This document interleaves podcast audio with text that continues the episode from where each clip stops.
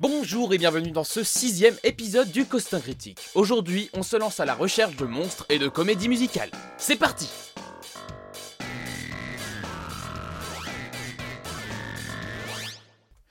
Les Pourfendeurs est une série audio créée par François TJP et Fall. Si vous m'écoutez depuis le début, vous commencez à connaître Fall vu que j'ai fait un épisode sur sa saga Les Contes de Fitzgerald.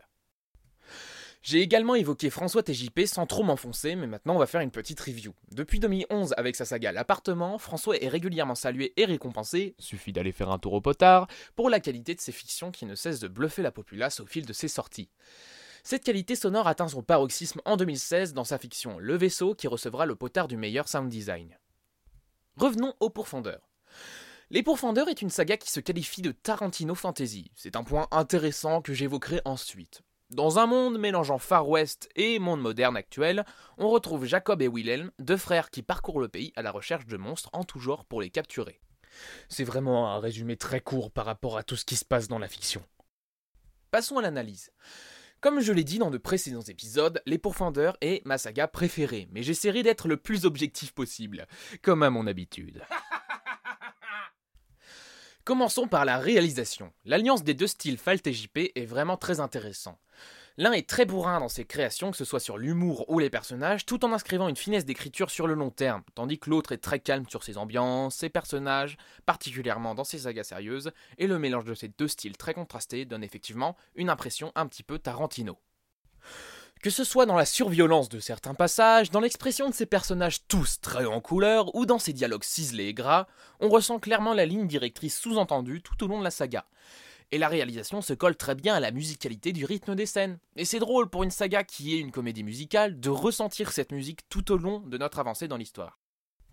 Car oui, la saga se revendique comme une comédie musicale, avec au moins une musique originale par épisode, comme dans les contes de Fitzgerald. Parce que, au-delà d'avoir un bon couple de réalisateurs, on a aussi un duo de compositeurs talentueux, qui n'hésitent pas à user de leur talent pour combler l'épisode. Malheureusement, c'est un petit peu un inconvénient quand tu écoutes le soir, car la musique, ça fait dormir. Et cette saga a réussi à faire chanter Richoult, et ça, c'est beau.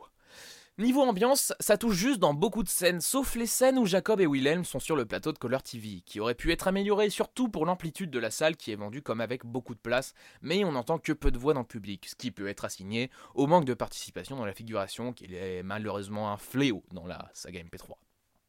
À part ces scènes, on sent bien l'expérience de François dans les ambiances qui sont vachement bien réalisées, et dans la narration, on voit la touche de Fall surtout dans l'évolution des personnages.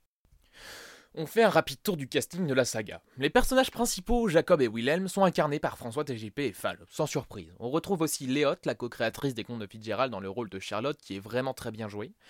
On a la participation de Mimi Ryudo pour Steven Wright, qui est excellente. On retrouve aussi Blast, qui match bien avec son rôle, et Richult, qui joue parfaitement l'antagoniste principal. Rapidement, on retrouve Johnny, Anouan, Quam, Latnel, Grushkov et Tuki, qui ont le rôle le plus amusant de la saga. Et enfin, Anya Kristen, qui joue super bien la diva. En dernier point, le site de la fiction et les artworks qui l'accompagnent rajoutent une dimension bande dessinée comics à la saga, ce qui n'est pas sans rappeler Tarantino. Et voilà, c'est la fin de cet épisode sur les pourfendeurs. J'espère qu'il vous aura plu et vous invite à le signifier dans les commentaires. Dites-moi quelle saga vous aimeriez que j'analyse dans le prochain épisode à l'occasion.